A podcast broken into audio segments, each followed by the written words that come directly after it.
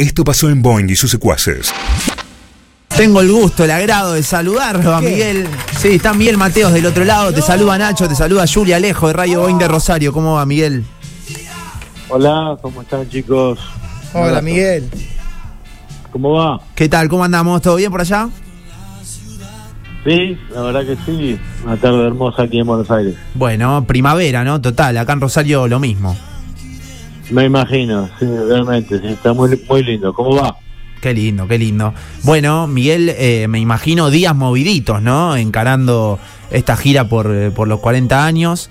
Eh, imagino mucho ensayo y eh, no sé si nervios, pero un poco de ansiedad, ¿puede ser? La, la verdad que este, sí, ha, ha- ha pasado 40 años, obviamente.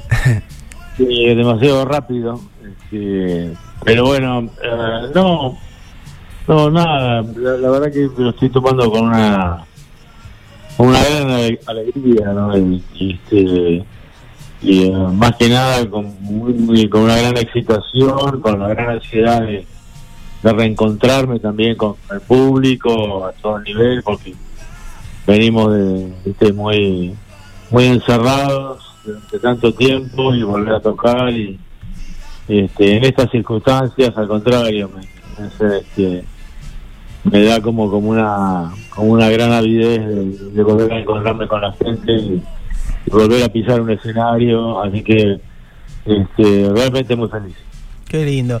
Miguel, eh, ¿estás donde querés estar o donde te imaginaste estar después de tantos años? Sí, la verdad que creo haber eh, haber sobrepasado, si ese es un poco el criterio de la, de la pregunta, haber sobrepasado un poco mi expectativa cuando se empezó. Claro. Eh, eh, soy muy agradecido de, de haber tenido, digamos, el, el- el lugar que, que, que tengo. Creo que de repente este, se hicieron las cosas, se hicieron muchas cosas, mucho más de, de lo que hubiera imaginado al principio. Eh, y nada, me encuentro en un mo- momento, lo más importante de todo, ¿sabes qué? Que me encuentro en un momento después de 40 años de trabajo este, tremendamente creativo y con proyectos y con, con, con, unas- con entusiasmo, unas ganas de, de seguir inno- innovando, de seguir creando y eh, eso también es lo que me hace este lo que me, lo que me pone contento ¿entendés? Este, no solamente lo que pasó soy el fruto de mi obra sin duda pero también es lo que viene Es Miguel Mateos Aguante, quien dice todo eso y que está del otro lado, 6 y 7 de noviembre. eh, va a estar eh, en Rosario. Estoy pensando, eh, digo, si hablamos de repertorios extensos de- del rock nacional, sos eh, un claro referente de los máximos. ¿Cómo es reinterpretar, digo, después de 40 años, cómo es elegir, armar la lista de temas eh, con tanta trayectoria? Digo, eh, ¿hay alguna canción que, que no sé, no digo en cuestiones de, musicales de tonos, sino de, había algo que no podías interpretar hoy por hoy porque decías, y la verdad que lo escribí cuando tenía 20 años, hoy no pienso lo mismo. ¿Te pasó eso a la hora de, de armar el show? Mira, la verdad que me pasó que efectivamente son 40 añ- años, 18 álbumes. Eh, entonces hay infinidad de canciones, sin duda, para estar resumidas en dos o tres horas de show. Hmm. Eh, no, no tengo ese, ese sabor, ¿viste? No, Sí, sí. de canciones que haya escrito de repente hace 20, 30 años, inclusive 40 años. Este, me, me ha amigado, con mi obra a lo largo del tiempo. Este, hay canciones que en algún momento, viste, me, por diferentes razones y eh, este, tenía como, como cierta, cansancio por ahí de tocar ante el pedido de la gente por ahí, pero me di cuenta de lo que significa la, de un momento que me di cuenta y hizo un clic en mi vida hace algunos años atrás y me di cuenta de lo que significan ciertas canciones para la gente también Hmm. Eh, y, eh, y viste y yo no soy quien de repente como para para este enojarme con esa canción decir Claro. no esa canción tocarla al contrario me parece que cada persona ha vivido a lo largo de estos 40 años este, eh, con buena parte de mi música y de mis historias y, ha vivido sus historias cada uno y cada cual. Así que este, me parece que la recreación de eso es lo, que le da eh, misterio y lo que sigue dando, gracias a Dios, cierta este, vigencia, obviamente, a todas esas canciones. Pero sí me ha costado mucho resumir eh, en 200 en 20 canciones, 24 canciones que tuve que elegir este, 40 años de música, ¿no? Hermoso. Eh, yo te quiero preguntar algo más, más personal. Quiero saber eh, eh, qué tenés en, tu Spotify, qué estás escuchando de los nuevos artistas, de estas nuevas generaciones, si hay algún, algún favoritismo con alguno, o bueno, o, si seguís con, con, lo de siempre. Mi, mi playlist, este. Ah, Viste que dices que, tu, playlist un poco te define. ah, sí, mira, no, mira, uh, yo el último año y medio, del 19 para acá, edité un 2 3 que es el último disco que sacamos sí. y que presentamos este, en Rosario, obviamente, hmm. antes de, esta maldita pandemia. Este. Um, me propuse dar un vuelco a partir de, mi creación, bueno, me, puse también inclusive a partir de la pandemia que nos confinó a, estar encerrados, pero estar encerrados de una forma creativa, así que lo que me puse a hacer es este escribir mi, mi ópera, ¿no? Que venía es un proyecto que de larga data y este es una ópera de rock sinfónica para, para banda, para orquesta sinfónica y coro, este, y para cinco cantantes, cuatro cantantes.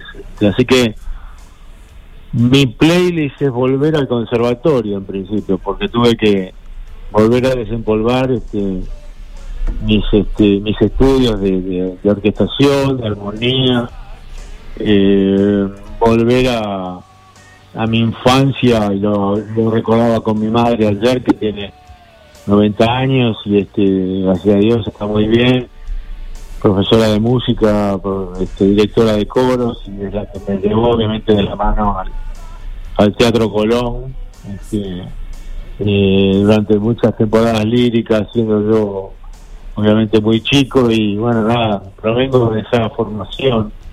Así que mi playlist en todo este tramo ha sido eh, la mayor cantidad de, análisis musicales a través de, de bueno de tanto tanto de los clásicos como que se Beethoven, Wagner, este, hasta los más modernos, este, Rachmaninoff, Shostakovich, toda la clásica moderna y este y, uh, y, mi formación, los grupos de los 70, o sea que eh, Emerson, Lake Palmer, uh, Jethro Tull, Genesis, Yes.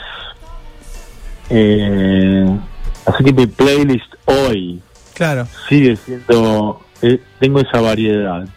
No tengo ningún artista nuevo, la verdad. Y, y Bien, ¿y esos artistas los escuchás en los formatos de, de, sus tiempos o los escuchás en estas nuevas tecnologías eh, vía Spotify, YouTube o, o, tenés preferencia por los discos? Lo, escucho en ese, en, ese, en ese sentido me he ayornado, así que... Este, A full. Y me parece muy interesante el hecho de un teléfono, ¿no? Maldito teléfono, llevar, no sé, 10.000 canciones, eso es algo... Terrible. Este, fundamental, así que sí, lo escucho a través de las, plataformas. Este, conservo muchos de esos vinilos de haberlos comprado, los adquirido, pero la forma de escucharlo hoy día es a través de, de esa plataforma. Qué lindo, qué lindo. Miguel, eh, hablas de, de ópera rock y bueno, un poco pienso, ¿no? En Queen y, bueno, te, tengo que preguntar, porque pienso a lo largo de, toda tu carrera, ¿cómo fue telonear eh, ese show en el, en el 81 y qué recuerdos tenés de, esa experiencia?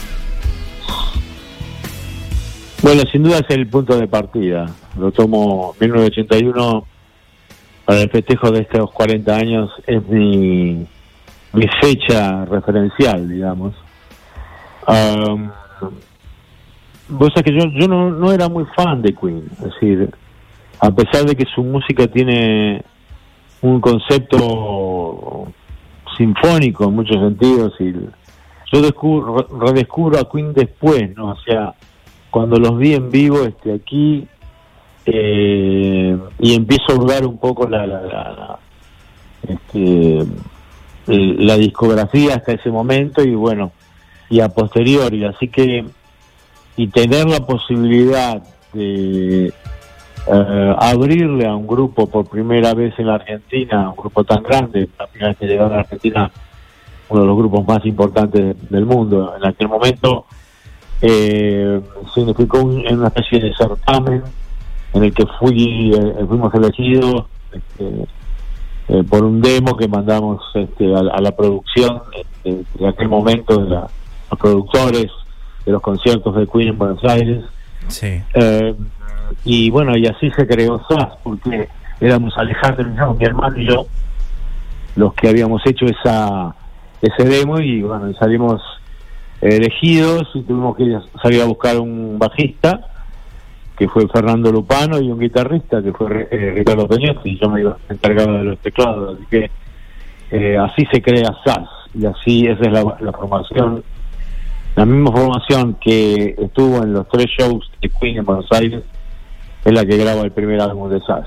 ¿Es verdad que, que fue Alberto Badía y te dio como un ánimo, como vamos, vamos Miguel, antes de salir al escenario? Oh, claro, desde ya, para un grupo de, éramos cuatro muchachitos este, eh, vírgenes que apenas habían tenido una mínima, mínima experiencia en algún pub, en algún café con sed en aquella época, de 40 personas a saltar a un escenario de 50 mil. Obviamente este, em, fue muy, eh, nos marcó a todos sin duda aquello. Y sí, sin duda, Juan Alberto Badía, el presentador.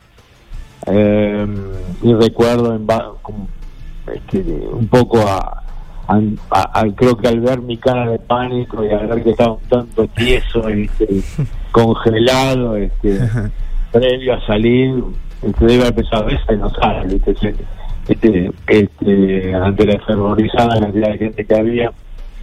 Y efectivamente Juan Alberto fue la primera vez él no me conocía en aquel momento nosotros éramos totalmente desconocidos y sí se acerca a mí con una casi con una palmada, con este y, me, me, anima a decir, vamos Miguel, esto es lo tuyo. Y me llamó por mi nombre, cosa que siempre se lo agradecí. yo siempre, él ya sabía, ya era grande de repente en el sentido de, su trayectoria y después hizo todavía muchas más cosas, así que un grande realmente de la radio, de la televisión, no es tan tipo con un sentido de la este, del apoyo a todo lo que sea eh, la cultura argentina es de todos los rubros y los artistas siempre eh, vamos a estar agradecidos a, la generosidad de con Alberto. En ese momento fue...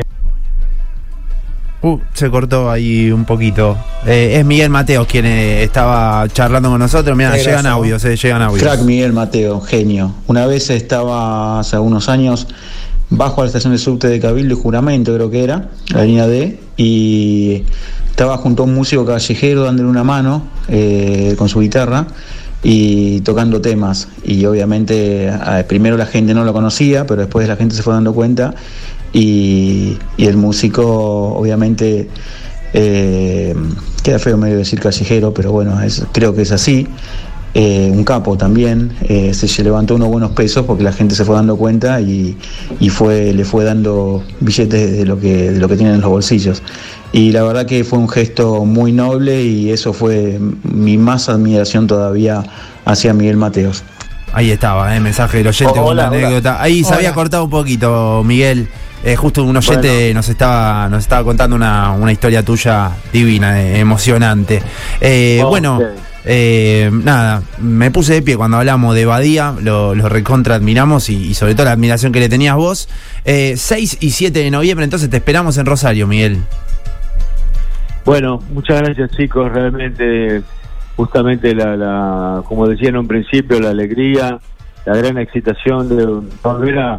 sobre todo también de volver a Rosario, de volver a ese emblemático, este maravilloso eh, teatro eh, círculo, así que realmente muy contento. Y también el hecho de tener que hacer una nueva función, este, nos pone, me pone a mí particularmente muy feliz, tengo un rosarino en la banda de ley, así que obviamente este, hemos llevado esa bandera por todos lados. Un abrazo grande, nos vemos si Dios quiere este próximo 6 y 7 de noviembre. Gracias. Nos estamos Gracias, viendo, Miguel. Miguel, Abrazo grande. Boing y sus secuaces.